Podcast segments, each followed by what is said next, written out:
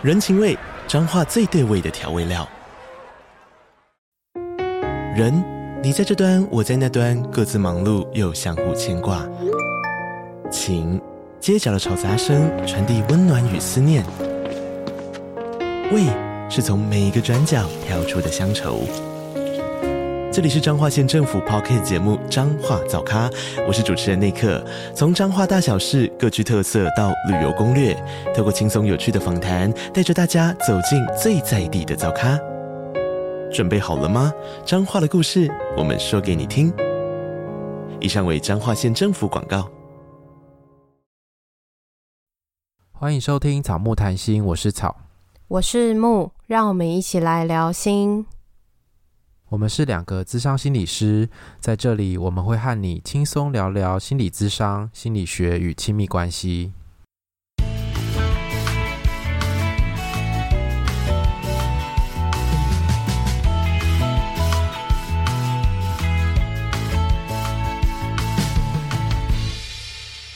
本集音乐由 OU Music 提供。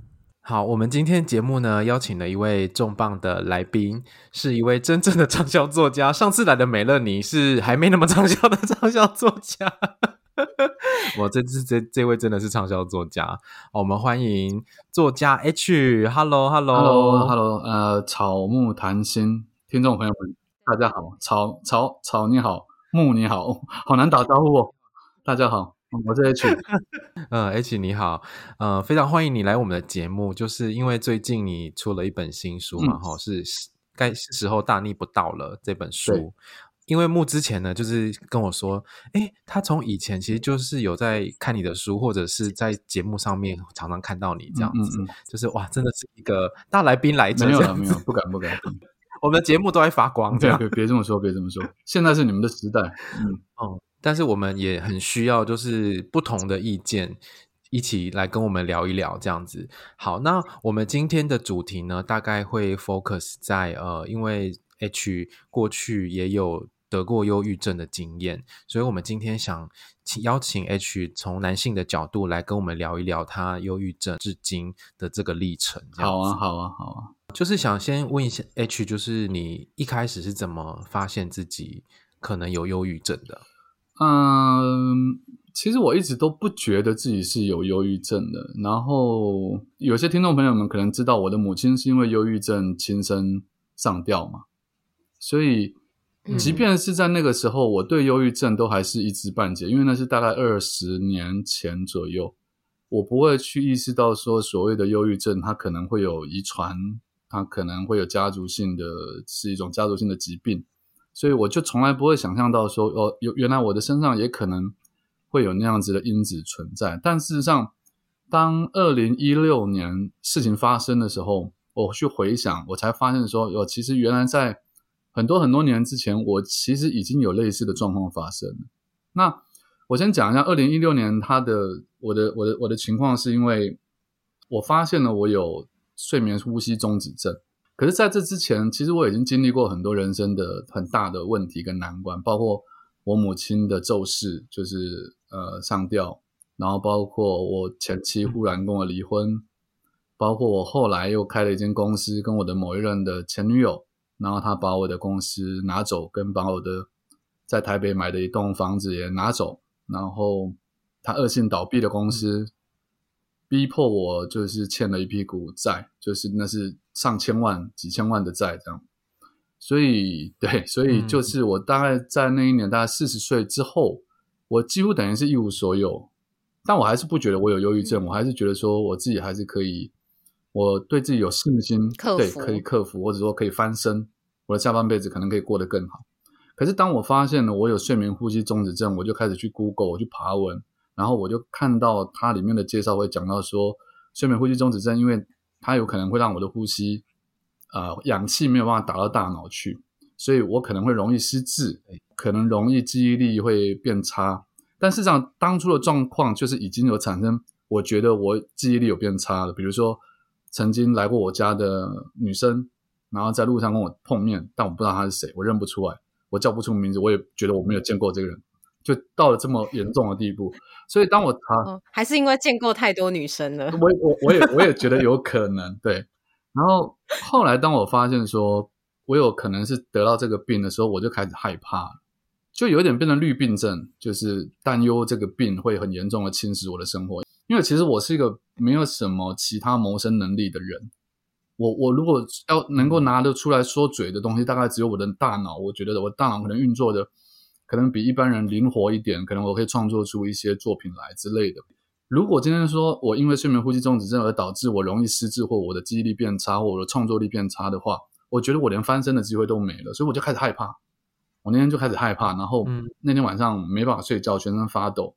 开始焦虑，在客厅里面踱步，到最后就拿了狗绳，就往梁上就是一缠绕，我就打算上去。那一天、那两天内，我有三次企图做这件事情，但是后来都忍住了。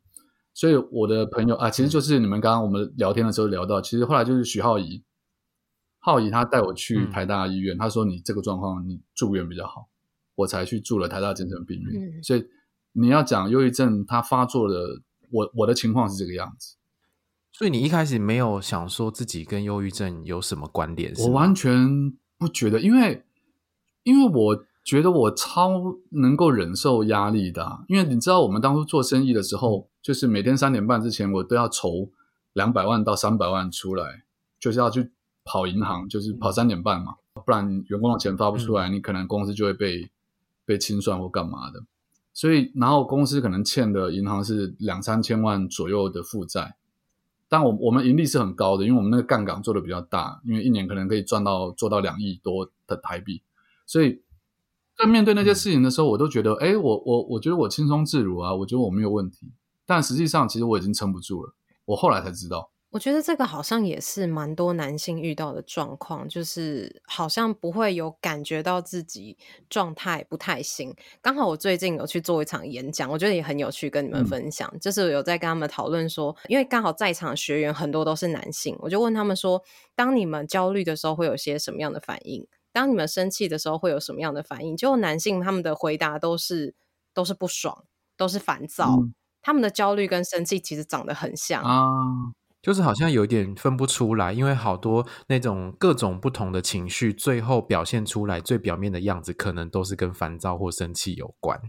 可是其实底下有很多丰富的情绪，嗯嗯嗯，或是很多不同的感受。嗯嗯，其实我自己回想，我曾经第一次崩溃的时候，其实是在高中毕业重考，我要重考大学。那时候我们是在还有大学联考这个制度的时候，然后我的。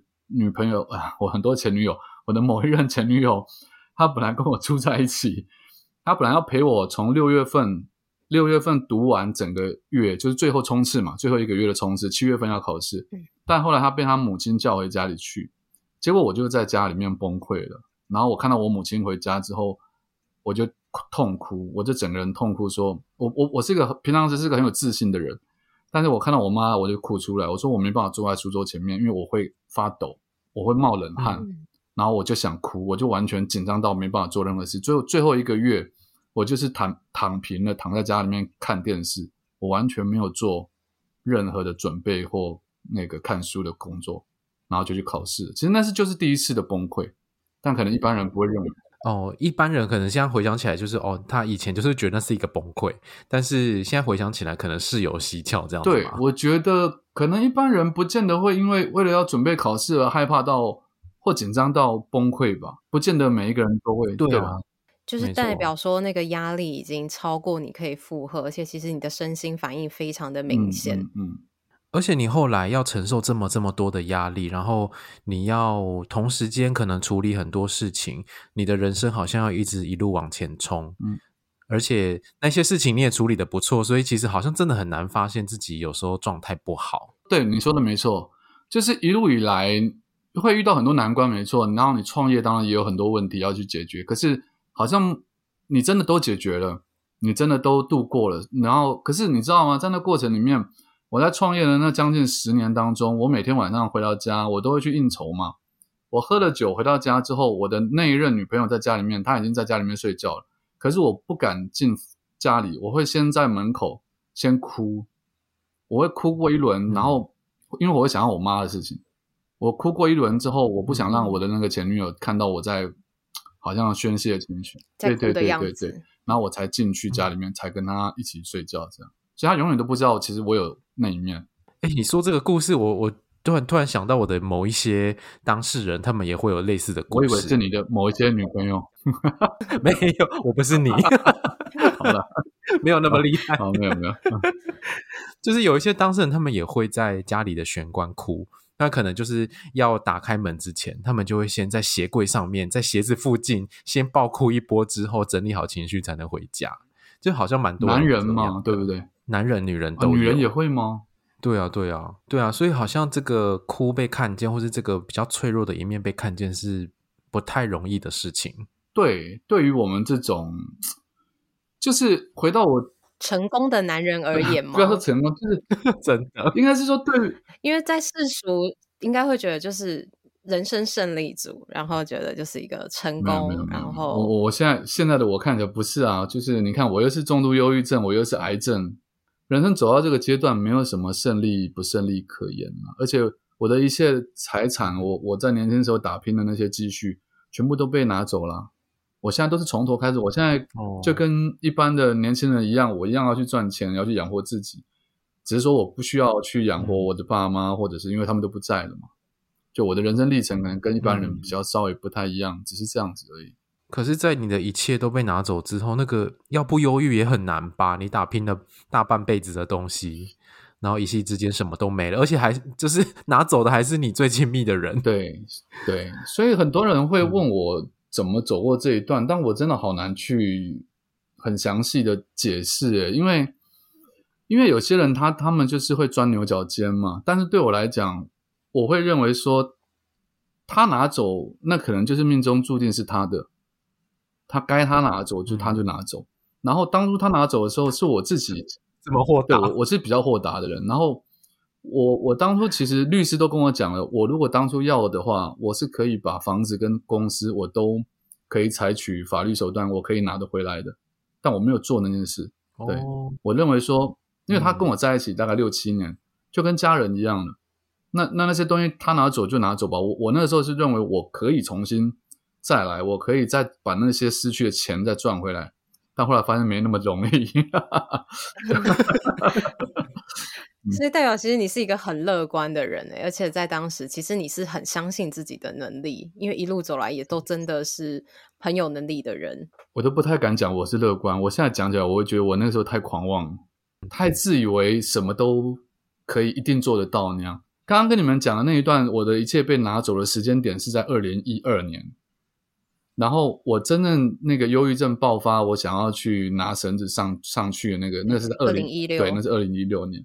其实也就是过了那四年之后，我发现到说、嗯、啊，现实跟我想的不一样，没有那么容易啊，真的没那么容易。对，没那么容易，嗯、人生没有那么容易让你一直成功，一直成功的。那你刚刚有提到说，你不想要你的那个身边的人看到你那个，比如说哭泣的样子。对，你觉得如果像是这种比较忧郁啊，或者是伤心、悲伤，呃，比较负面的情绪，如果被身边的人看到，呃，你觉得他们会有什么反应？我觉得。我现在讲应该是讲我之前的心情，因为我现在已经改变了。我之前就会觉得说，嗯、其实不是不是只有在我所谓的前女友的面前，包括在我认识的很多朋友，或者是以前我在社团是很很资深的、很很很风云人物就对了。我下面可能有几百个学弟妹，他们都跟着我一起做舞台表演或干嘛或创作什么的，所以。我就会觉得说，我是一个强人，我不能够在任何人面前表现出很弱的那个那一面出来。那我更不可能去让别人看到我因为自己难过在哭，这些事情都没办法做到。对啊，所以那是那时候的心态，但是现在就完全改变了，因为我现在知道健康很重要。所以那时候好像也有一种就是难过等于脆弱，然后不能让别人看见的感觉。完全是。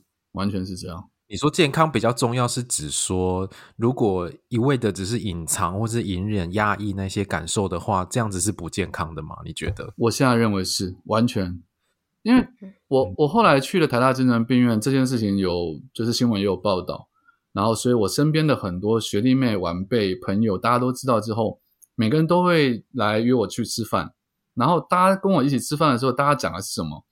每个人都在跟我讲说他们过得有多辛苦。在 在讲他们有多惨。就是，我就觉得很可爱，就大家都为为了要安慰我，然后他们反而要跟把他们最最糟的那一面讲出来给我听，这样把最脆弱那一面让你知道。对对对对对，就是表示说我我我们不是我不是只有我这么惨，其实大家都很辛苦。那我就发现，其实我可以不用那么僵，因为因为我身边已经没有亲人了，所以这些朋友也好，家人呃朋友也好，学弟妹也好，甚至包括像是在网络上。我现在讲的比较大爱一点，包括像现在今天第一次跟两位见面，我们我们是视讯嘛，我怕听众们搞不搞不清，我以为我们怎么千千里通还是什么的，我们是视讯，看得到两位，我都会觉得就是我就会多认识两位家人的感觉。我现在把所有的人都当做家人啊，应该这么说。我们好荣幸哦，可以 当你家人，真的啊，真的啊，真的啊，这就会变得说，如果你们有事情，你们想找我聊天，或我有事情，我可想跟你们聊天。我都觉得大家都可以互相去、嗯、去去 support 这样，等于那个支持重要的支持的人变得好多，而且大家就是那种不管关系远浅，可是都是一种感觉，都是一种很深的连接嘛。对对。对，这样因为你知道，嗯、呃，像我去年不是就是被宣布类似接近算癌末了啦，其实，然后我走在路上，嗯、当然有很多看电视节目的的朋友们看到我，他们过来会说。叫我加油啊，或者关心我的身体好不好啊，或者请我喝一杯饮料啊。就如果是那个小小小摊贩之类的，那你就会觉得，对，对，对啊，那我我我的 support system 比之前更更广更密啦。每个人都是我的支撑者，所以我就心里心里面，我我跟你说，呃，得了癌症之后，我反而觉得我的忧郁症好像不见了。虽然虽然我现在还在吃药了，我还是在定时服用药，但。就是觉得好像那一块比较看不太到，蛮奇妙的。所以是经历过那个呃生死的难关之后，有很多事情你会重新思考，用新的角度看待吗？可以这么说，不止生死那个难关，甚至呃我遭遇过的事，我我我经历过的，呃，就是离离开我的那些人。但我不知道，我跟两位初次见面，我也不知道听众朋友们，大家心里面可能每个人心里面都有一两个，在这这一辈子里面，除了家人可能是你们认为至亲至爱之外，可能有一些人认为他们的前男友、某一任前女友，或者是因为像我现在活到五十岁了，我这五十年里面，我总有一两个是我觉得我这辈子最爱的女人也好，男人也好啦，或是朋友也好，朋友也好，都都是对。那比如说。我曾经最爱过的女性朋友，可能几年前她离开这世界了。然后我曾经最爱的一个女女朋友，我尝试跟她十年间尝试跟她交往两次，后来也都分手，就是没办法在一起。那你就经历过这些事，你就知道说，其实很多事就是强求不来。那我反而是希望远远的看着他们，他们如果可以过得好好的，就是我爱的人可以过得好好的，那就够了。我我不需要，我不需要他们一定要在我身边，或我一定要在他们身边。可能我经历过的事，包括像我刚刚跟你们讲的那个钱，所有的积蓄啊，打拼过的公司都被拿走，这些事它累积下来之后，我就会觉得很多事都真的不重要了。就是你自己过得开心，然后身体健康，就很很满足了。嗯，好像是最简单、最基本的，这个才是真的幸福那种感觉吗？对。对，因为像我以前是很好胜的人，我从小是会去找人家打架的人。嗯、就讲起来看起来可能现在不太像，但是就是 我是那种我是那种各方面都要赢过别人的人，好，好胜，对，很好强好胜，嗯、什么都要赢。所以我去我小学去参加过所有各种比赛，嗯，什么演讲比赛、书法比赛、美术比赛、作文比赛，我所有比赛我都比过。然后舞蹈比赛、体育竞赛，我什么都去比。然后几乎什么东西都得奖过。我去找每一班的，以前那个小时候不是每一个班都会有一个带头的老大吗？对，我就会去每一班踢馆去跟找他们，找他们单挑这样。你要变全校最大尾这样 之类的之类的，就是我要觉得说我不是只有会读书哦，我我连打架都很厉害哦，我就是想要赢在每一个方面。但后来你就会觉得这是真是蠢到了一种极致的一种念头。然后包括连赚钱也是。嗯，我那时候开公司，我那时候进入银事业，我就会心里想，我就跟我公司的人讲说：“哎呀，我真是替台湾银事业的人感到一种悲哀。那我同事就问说为什么？我说因为我们进来了，因为我带你们进来这个产业，他们不会再拿到冠军，他们不会再是业界的龙头了。这样，因为龙头就是你。对，因为龙头就会一定会是我。可是我真的做到了，我真的做到了，但只是，只是你的身体、你的身心，其实到最后承受不了了。如果你没有找到一个好的平衡，对，或者是说排解的方式，嗯，因为那时候的你感觉好像都是一直在压抑，都在吸收，好像你的宣泄就是只有自己一个人在哭，也不会跟别人讲。你们有听过那个 Type C 人格吗？C 型人格。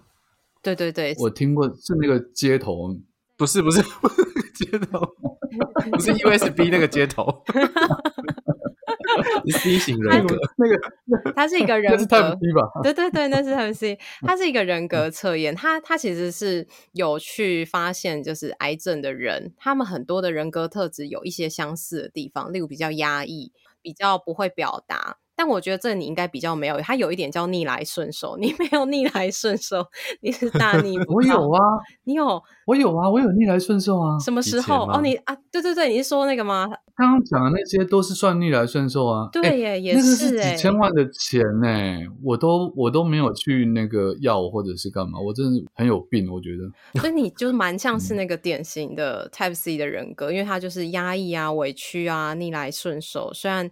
因为很多时候在讲这些特质的时候，就会联想到阿信。你们应该知道阿信吧？嗯哦、对，那是你们那个年代的。你不是也跟我同一个年代吗？我没有看哦。那那你你们现在讲的是五月天的吗？不是，是韩剧的那个阿信。你不要装，你不要装，就是以前电视上一直播的日剧啦，日剧啦。欸啊，是日剧哦，我真的没看，对不起。哇，好 远哦，我没看过日剧啦。所以那个压抑，其实好多时候也，我我自己觉得，在我们工作里面也都会有那类似的发现，就是蛮多人是忧郁症之后，他真的愿意智商回溯之后，他发现其实他不是一夕之间生病，他其实从前面就有很多蛛丝马迹的累积，然后某一刻累积到一个量之后，才发现。嗯好像不得不休息，因为生病就会让你休息嘛，让你停下来。嗯嗯，没错，完全认同。H 觉得就是因为你的这本书在谈的是大逆不道，那大逆不道其实就想要讲的是我们社会对于。呃，很多传统的观念，呃，我们现在生活在这个社会里面，其实有很多的束缚跟框架，这个其实都让我们在某一些层面上面过得不太好。你觉得这些传统的框架跟你的忧郁之间有没有什么关联？有诶、我觉得其实大家都会蛮质疑我为什么要写这样的书，然后他们也会觉得说，可能我的身份是所谓在他们眼里是什么两性专家，什么鬼狗屁专家的。这反正就是在讲两性、讲爱情，但事实上，我这本书想讲的是讲说自己每一个人他单独一个个体的生活方式或生活态度是什么。因为我里面讲了很多，呃，儒家思想它赋予，或者是说华人思想社会里面赋予我们每一个人他所需要做的事情或框架，包括每一句成语。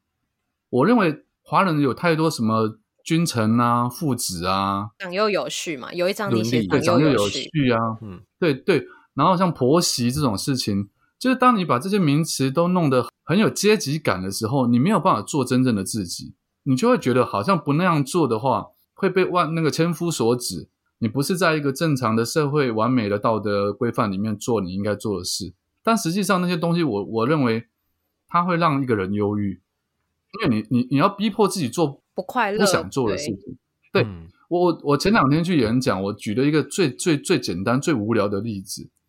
因为我书里面有提到，就是所谓的结婚应该是两个人的事，而不是两家子的事。嗯，我认为结婚应该是两个人，男生从他的原生家庭里面出来，女生从他的原生里家庭里面出来，然后两个人组织成一个家庭。所以不要跟任何一方的原生家庭再有过多的关联。那我会讲这个事情。我就说，我们从最最小的时候，小时候常常我们大人会带我们去见，比如说叔叔伯伯伯阿姨，然后他就会说叫人有没有？嗯，就说打招呼，对对，然后我我我不知道你们现在怎么想，我现在回想起来，我就会觉得这个根本是一个莫名其妙的一件事，就是一来是我跟这个人根本没有什么 connection，嗯，二来是。我跟他不熟，我也不会爱这个人。我我叫他有什么意义？就是我叫了这个 uncle 也好，auntie 也好，我叫了这个的意义是什么？华人爱的有礼貌。对，可是这个就跟那个孝顺的意义是是一样的，就是说从小被教导说小朋友应该要孝顺爸妈，可是我们大家都知道说很多爸妈其实他们对小朋友本来本身是不好的，嗯，很很多爸妈其实对我而言，他们并不见得是真正的符合资格的好爸妈。可是如果是这样的话，你还要小孩说他要去孝顺这样的爸妈，我觉得那说不过去。所以我觉得那应该是出自于，就像我刚刚讲，如果今天我碰到一个 uncle，那这个 uncle 是我们从小他就陪我一起玩，我记忆很深刻，然后我很喜欢他。我碰到他，我不用不用爸爸妈妈叫我叫他 uncle，我自己会跑过去抱他，我会跑过去跟他玩，说：“哎，uncle uncle，一定是这样的嘛，那是爱嘛。”嗯，所以我，我我就觉得说，呃，我回想就是，我当然这个不是只有我自己亲身的的体验，我我会看很多。朋友，包括很多写信给我的女性朋友，他们在婚姻里面，他们在社会，他们人生的过程当中，他们都会遇到类似的情况，被绑架了，被情绪勒索了。那我就会去思考说，有没有一套什么公式，或一本书，或一种理论，就好像爱因斯坦他们那种科学家，他们在追求一种一套公式，它可以解释全宇宙，用这套公式套进去就可以完全都可以解答出来的一个公式在。在我想要写这样的书出来是。看完这样的书，你的思想改变之后，你转念之后，你不会再去讨论什么男女出来约会，什么 AA 制，什么永远低卡上面都在讨论这些事情，然后 然后都会爆文这样，对，然后就会爆，然后媒体就会开始把它拿来当题目来做成。嗯、我就觉得这个社会这样会不会太无聊？真的，不然就是婆媳的问题，三天两头，他一定会再重复，再发生另外一件。不然就是明星外遇，一定会再发生另外一件。到底有没有一件，有没有一本书或一个人的想法？我不要说，我不敢讲说我我有那个能力可以改变全世界，但我们可不可以让它变得更好一点，或让每个人过得更舒服一点？嗯，这是我写这本书其实最最主要的用意，因为我自己过得这么的不好嘛，这么多年下来，好不容易我现在心境已经到某一种可以提升到我自己可以让自己过得开心的一个境界。我就希望说，每个人都可以像我一样，即便是你到最后像我一样变得一个人生活，你也不用感到孤单，或者是难过，或者是忧郁，你可以自己过得很开心。我是希望。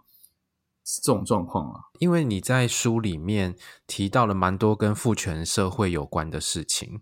那你作为一个男性，在父权社会里面，其实应该也有受到某种程度的束缚。你觉得你的这些经验有没有让你在那个忧郁上面有一些贡献值呢？哇，你这话问的好好有技巧，在忧郁上面有没有贡献值？其 实说他有没有让我的忧郁症恶化就对了。或者是他可能是潜在的影响因素之一，类似这样子。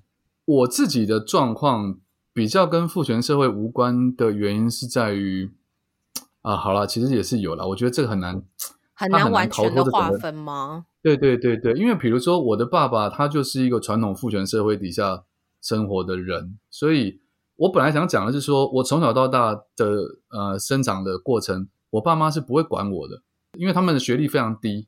嗯，所以他们不懂什么要读书，他也不会叫你读书，所以他也不不会觉得要要管你什么。我在这样的环境长大，你说我有受到父权社父权社会教育的那个影响，我就觉得好像还好。嗯，可是我爸爸在家里面，他的确是个非常父权的人。比如说他会喝酒，比如说他回到家他是什么动，他动也不动的，不会帮忙做家事，嗯、分担家务。我们家三个男人，一个女人嘛。我妈是一就唯一的女人，爸妈他们每天都要外去外面，就是在基隆类似庙口那种摊贩，他们是去做那种摊贩的生意，是劳动的工作，所以很很辛苦很累。嗯，可是回到家之后，他们两个人分别要做的事情是，我爸就开了电视开始喝酒，然后我妈就开始去整理家里，然后包括我跟我哥两个人也是躺在沙发上。当大爷，这家里面就是只有我妈在做所有的事，然后一直忙到我们去睡了，然后她才终于吃饭，然后她才去睡她的觉。嗯，所以她最后她得了忧郁症，我觉得一点都不奇怪啊。嗯嗯嗯，这就是父权社会下的一种一种不是余毒，是现在的荼毒都还在啊。嗯，那你会觉得说，过去这么的追逐一个人的你自己的强大或者是成功，这些跟父权社会对于男性的要求是有关的吗？就如果你今天是一个女人的话，你需要拼成这个样子吗？我我，如果你问我的话，我如果是个女人，我可能还是一样会拼成这样，还是要拼一下。因为是你的个性的一部分了。对，因为我的个性，因为因为我自己也会很常去探讨自己的内在是什么样的人嘛，包括我去研究生命灵数，所以我的内在的确是一个真的好胜心很强的人。所以如果他今天就算性别转换了，我觉得我一样会去做类似的事。但是刚刚草提到的就是说，在父权社会下有没有影响到？我觉得会的，嗯，因为男生一定要竞争啊。嗯，我们为什么我刚刚讲说我去找不同的老大打架？嗯，就是我得要证明我我是最强的啊。对，好像猴子王一样。对对对，哎，对对对，甚至是你知道以前在学校那些最会打架的流氓头子，他们旁边永远跟的是全校最漂亮的女生。对，他们都跟校花交往，欸，哎，呃 呃，哎，对啦，但是可能是太妹的校花啦。呃，对对对对，可是斗鱼就不是啊。斗鱼那哪那算是了吧？那个女生本来不是不是，她不算太妹啊，她本来是不是乖乖牌嘛？然后就是很会念书啊，她是乖乖牌的校花，对不对？对，嗯，算吧。对对，我的意思是，你那种坏坏的、最会打架那个男人，他一定会吸引到，要么就是太妹型的校花，要么就是乖乖牌会读书的校花。对，就是这样子啊。嗯，所以所以在这种状状况下，男人他一定要想办法去。凸显自己的厉害或者是强大之处，这真的是很很辛苦跟麻烦的。所以我书里面才会一直在强调说，要把这种东西米平，不是只有男生自己心里要去做调整，女生也得要改变某些心态，要不然男女永远都没有办法平权嘛。非常有感，是因为有蛮多时候，现在其实虽然我们咨商的时候大部分都是女生比较多，但现在也越来越多男生来咨商，也都会有那种 太太也都会说，哦，他觉得先生这样情绪低落啊，觉得先生这样怎么支撑这个家，先生这样很软烂很废的，就是好像女生在这个状态里，然后男生就可以陪她，可是当男生在这个状态里，女生好像没有办法给他太多的时间。去复原，没错，去休息，没错。男生如果长期那样子，感觉会不会唾弃？对，对，而且自己也会唾弃自己吧，也会觉得自己超级没用，哎、然后很失败，真的。所以，所以其实你知道，就是写这本书，还有其实还有另外一个原因啦，就是因为我常上电视节目，在聊这些议题的时候啊，其实都是女性的那个发言比较比较强烈，你懂吗？是啊，作为男性应该常被攻击，是不是？对对对对，男性，然后不然就是我们必须附和着说，对，就是那样子。你们讲的，嗯，男男生就是应该要这样，就你只能附和，你没有办法，你不能够很站跟他们站在同一个位置，就是平心静气的来讨论这个事件。因为我们我们台湾真的太自由民主了，我们太替女生说话了，所以替女生说话到一个程度，有一些女生她们就会觉得说，他们应该要更更强。嗯。他们要比男生更强，可是他们已经比男生更强的同时，他们却希望他们要找的另外一半的对象要比他还要更强，对，很矛盾呢，就莫名其妙，对啊，嗯，所以所以结婚率会越来越低呀、啊。我们两个就是没有贡献的那两个人，对啊，嗯，很多高学历的或者是那种高社经地位的女性，真的很难找到另一半呢，很难找到适合结婚的对象。因为他们心里面都希望找到另外一个比他自己还要再至少，他们都会说至少要再强一点嘛。嗯嗯嗯。但你都那么强了，你这你的社经地位都那么高了，你还要再找强一点的到？不，我我我就不懂。那那这个跟男生男，如果你要要求男女平等的话，男生也会想要找一个社经地位更比你更强一点的女生的话，那这样大家永远都找不到对象啊。而且而且还有另外一个解读的角度是说，那个好坏到底是用什么去判断的？社会价值观没有，我觉得他们都是用这个用钱，钱吗？对，有没有钱？所以我就看破这些，真的。所以你们两个做的事是对的，就是不结婚是对的。对一般人来讲，他们他们会遇到的问题是更多的。现在离婚率真的太高了。对，所以我们伴侣之商生意就会很好。哎哎，哦，所以其实你们并不是很希望我这本书卖得好，对不对？因为这样的话，不会不会。其实我觉得你你的书真的是，我觉得很贴近我们在实务工作的状况。因为来到我们面前的个案，很多时候就是像你说的，原生家庭的束缚，然后长幼有序，然后重男轻女，甚至就是婆媳问题什么这些东西，其实都是。框在他们身上的束缚，他们可能都没有感觉到这是束缚，所以来的时候一一的去讨论之后，他们才发现原来他被这些东西给束缚着。嗯，所以说不定你书卖的很好之后，嗯、你已经卖的很好，他们之后就拿来说哦，我看了 H 的，我觉得我就是这样，我就是他哪一章写的被那个东西束缚着拿来讨论。哦，直接当了一一个你们的怎么讲教学范例之类的，嗯、他们会对自己的困境更有意识啊，所以我们会比较省力一点。如果真的这本书有发挥到这么好的作用，我我真的是谢天谢地。我说真话，因为我觉得读完之后就一定会对自己的生活的一些小细节开始有一些思考，会有一些冲撞。对啊，你本来觉得理所当然的事情，后来想想好像真的没有那么理所当然。可是如果今天换个角度想，或是我换个做法，有可能会有什么不同吗？我觉得可能会在生活中去产生一些新的尝试，嗯、然后就会有新的问题又要来找我们了。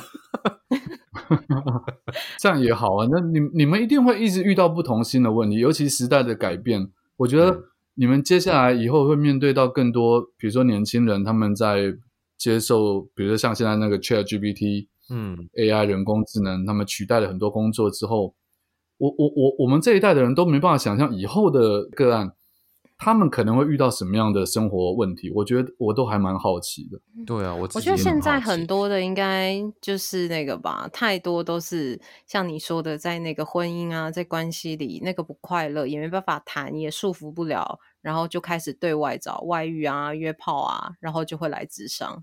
像这种外遇来咨商的，你们是会，因为里面有有一个章节是专讲到小三的，其实那个章节就蛮蛮多人看完我的书会比较有，你知道，有共鸣，就比较有疑虑的哦，没有比较有疑虑的部分，就是为什么我会比较偏袒小三这一句话这样，嗯嗯，可是事实上，当然看完之后，他们比较能够理解我的意思。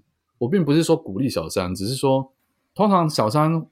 或正宫来找你们，哎，你们应该有小三来找你们做有智智商对吗？有有有。有我的意思，对对对，我的我的意思说，当小三的状况已经出现的时候，其实表示那个家庭整个问题都已经早就有了。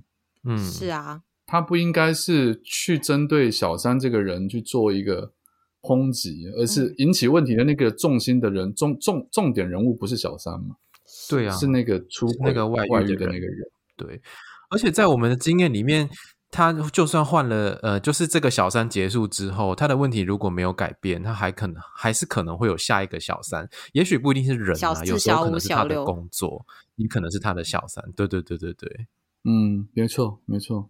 好，那就是 H 的这本书叫做《是时候大逆不道了》这本书，那里面其实就谈到很多层面的社会传统的价值，例如刚刚谈到的家庭啊，或者是性别的，或者是其实里面还有谈到一些教育的，我觉得也蛮特别的。所以就是大家有兴趣的话，真的可以买来看看。那我觉得在我们这么多年的工作之后，我们的当事人常常被困在这些社会处境里面，也该是时候。换一些别的东西了吧，不要永远都是困在一样的社会处境里面。我们看了也是觉得很累，就觉得这个社会没有改变，就是这个社会会在制造出一样的案组，一个又一个的来我们身边这样子。希望呢，大家看了这本书之后，可以一起思考，然后一起在你的生命的困境里面找到不一样的出路。那今天非常谢谢 H 来到我们的节目，跟我们分享这么多故事，他个人的经验，也希望这些东西对大家有一些帮助。那如果你喜欢节目的话呢，请记得到 Apple Podcast 给我们留言跟五颗星哦。那那个 H 其实也有一个 Podcast 频道，你要不要介绍一下？好，我的 Podcast 频道叫做作家 H 的第八种声音，然后我是日更，做了嗯四五十集左右吧，嗯、所以才算新人啦。是，怎么可以日更啊？没，我就乱讲话嘛，随便乱讲，就是就是没把它当做心情日记在在在记录这样。嗯嗯嗯，就有兴趣的朋友也可以到到这个平台上面去搜寻一下。好，没错没错。好，然后呃，也欢迎来追踪，我们也去追踪那个 H 的脸书还有 IG 的粉丝专业都有，对不对？对，都有都有的。嗯，好，好那如果想要购买 H 的书籍的话，可以在我们下方资讯栏找到这本书的连结。大家欢迎赶快手刀点起来，赶快去购买。